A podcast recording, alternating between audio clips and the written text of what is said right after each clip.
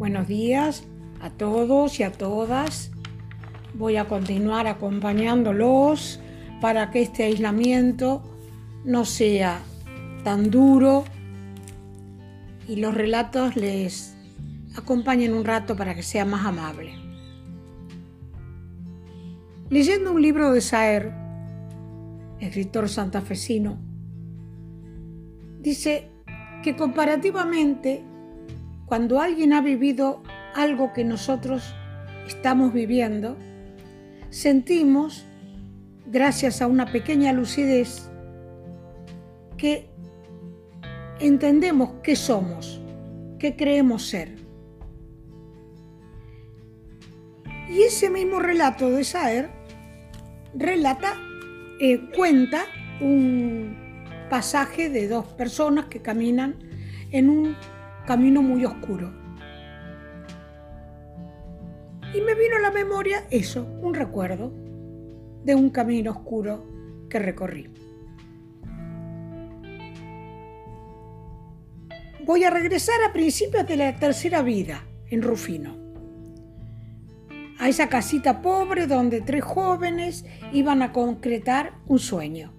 Recién salida a las tres del cascarón conventual, diríamos que ahora que estábamos bastante crudas para afrontar esa realidad de comprometernos con el pueblo humilde, pero con un enorme deseo de ser fieles a lo que creíamos. Lo primero que tuvimos que hacer fue afrontar el tema laboral para lo cual estábamos muy preparadas, pero no quisimos eh, intervenir en ninguna escuela de manera que otra persona quede sin trabajo culpa nuestra.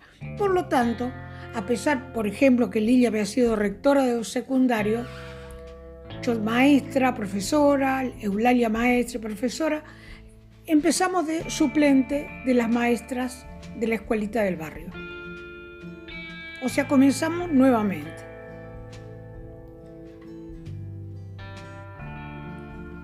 No fue difícil porque teníamos mucha experiencia y lo hicimos con enorme alegría. Un día nos vino a visitar el director de la escuela más céntrica de Rufino, el señor Farías, y nos vino a decir que tenía un pedido de unos curas de un pueblito cercano, muy pequeñito, llamado Arón Castellano, que necesitaban una joven maestra, una maestra, pero con unas características particulares. No muy joven, no muy bien parecida, no demasiado vistosa. ¿Por qué sería? Porque esta gente iba por primera vez hacer que su séptimo grado sea mixto. Nosotras allí nos podríamos haber dado cuenta de qué características tendrían esos curas. Pero bueno, precisábamos trabajar y yo me ofrecí.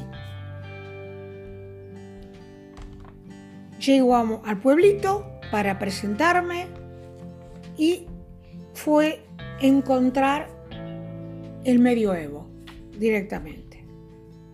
En el pueblito lo único que había era este colegio de curas.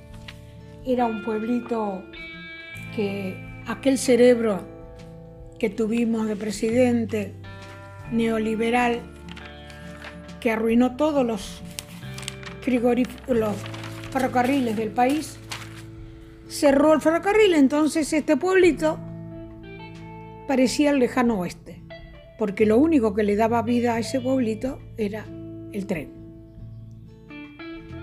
pueblito sin ferrocarril se convertía en pueblito fantasma. Y lo único que caracterizaba a este pueblito era el Colegio de los Curas, cuyo alumnado provenía de poblaciones cercanas. Y este colegio se caracterizaba, eso lo aprendimos después,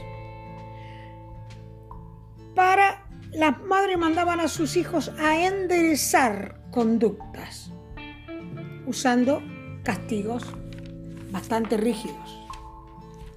Bueno, allí caigo yo a conocer mi nuevo trabajo. Como les dije, entré al medioevo. Me hacen pasar al comedor, que iba a ser el lugar donde yo iba a almorzar todos los días. eh, de paredes oscuras totalmente cubiertas hasta el techo, con armarios de madera oscura, sin ventanas. Y me aclaran que si yo me pensaba volver a mi casa, tenía que tener el firme compromiso de estar el otro día, al otro día a las 8 en punto con el alumnado. Me aclararon que mi hospedaje sería enfrente, en un inmenso convento abandonado que ocupaba una manzana completa, de unas hermanas que seguramente habrían buscado compromisos más serios con el pueblo humilde. El convento entonces ocupaba una manzana y en ese convento, con la construcción típica del jardín en el medio, rodeado de columnas, detrás de las columnas las celdas ahora vacías, y luego una gran puerta que separaba al convento del colegio. Mi habitación era una pequeña, sencilla piecita que posiblemente ha sido de un portero o portera, que tenía una mesa, una cama, una silla, un calentadorcito brown metal, que le aclaro a los más jóvenes era un calentadorcito a querosén con la mecha circular. Esa sería mi cocina y mi estufa. Un pequeño farolito a querosén, porque en realidad no iba a precisar mucho más. A las 7 de la tarde se cortaba la luz indefectiblemente. No había ninguna otra actividad para hacer. Me volví a Rufino con la firme promesa de estar al otro día a las 8 en punto allí. A las 6 de la mañana había un tren que me dejaría perfectamente en Rufino, en Arón Castellano. ¿Qué pasa? Que al otro día nos dormimos las 3 Llegamos corriendo a la estación de tren y ya había partido. Gran desesperación, porque yo había prometido estar allí a las 8. Fuimos las tres a una estación de servicio para buscar un camionero que me lleve, un coche. Y conseguimos un camionero que me aclaró, yo la dejo en la ruta. Usted allí para adentro tiene un camino de 5 kilómetros de tierra hasta el pueblo. Y sí, no había otra opción. Así que me despedí de mis compañeras, les dejé la guitarra que pensaba llevarme y marché con mi valija. Al llegar a la entrada de tierra, me bajo del camión y empiezo a caminar. Era mayo del 72. Hacía bastante frío. La noche aún cerrada daba a ese camino de campo una apariencia lóbrega. Oscura y fría noche de otoño avanzado. Las sombras me sobresaltaban y a veces el frío me entumecía las manos y las piernas. Llevé la maleta a la cabeza y trataba de distraerme cantando La pájara pinta. Yo soy la pájara pinta, viuda del pájaro pintón. Mi marido era muy alegre y un cazador me lo mató con una escopetita verde el día de San Borombón. Me doy cuenta que en dos ocasiones difíciles de mi vida canté La pájara pinta. De golpe siento movimientos raros a mi alrededor. En la oscuridad no me doy cuenta qué es. Podría ser un animal que me ataque o alguna persona. Yo con no podía distinguir qué era. Pero resultó ser nada más que una curiosísima vaca que le llamó la atención este personaje extraño que caminaba rápido y cantaba con una valija en la cabeza. Era joven. Los cinco kilómetros no me pesaron. Llegué a mi hospedaje, la llave estaba donde habíamos acordado, bajo la maceta, y cuando el sol apenas intentaba avisar que el día ya estaba impuesto, me tiré boca abajo en mi camita para lograr calentar las piernas. A las ocho en punto estaba delante de mis alumnos.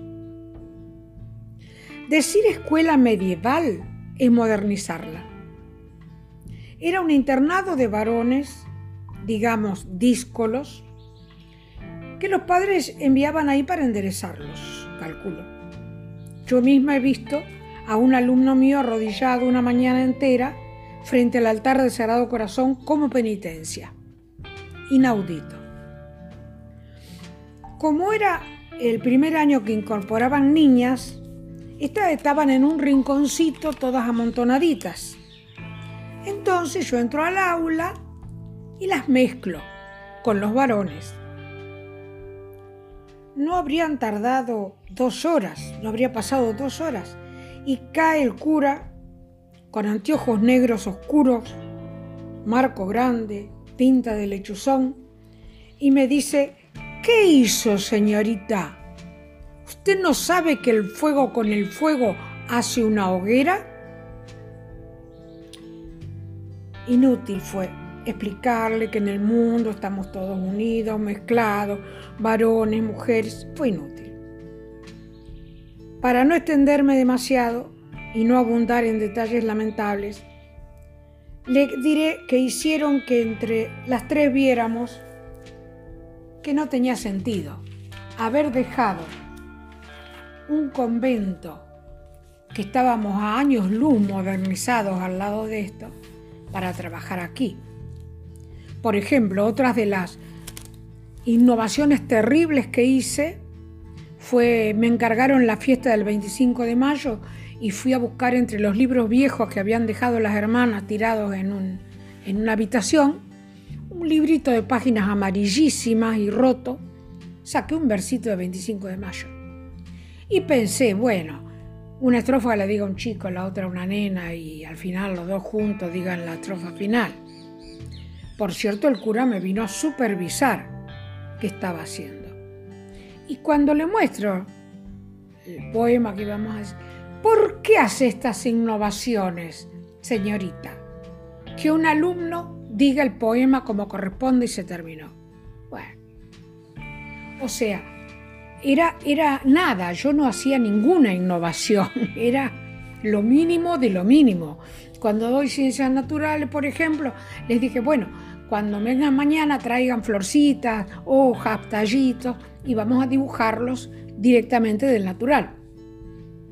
Claro, cuando terminó la hora vio un poco de, hojitas en el suelo, las barrimos y cae el lechuzón. ¿Qué es esto? Bueno, dimos la clase de ciencias naturales y para que sea mejor, dibujamos del natural.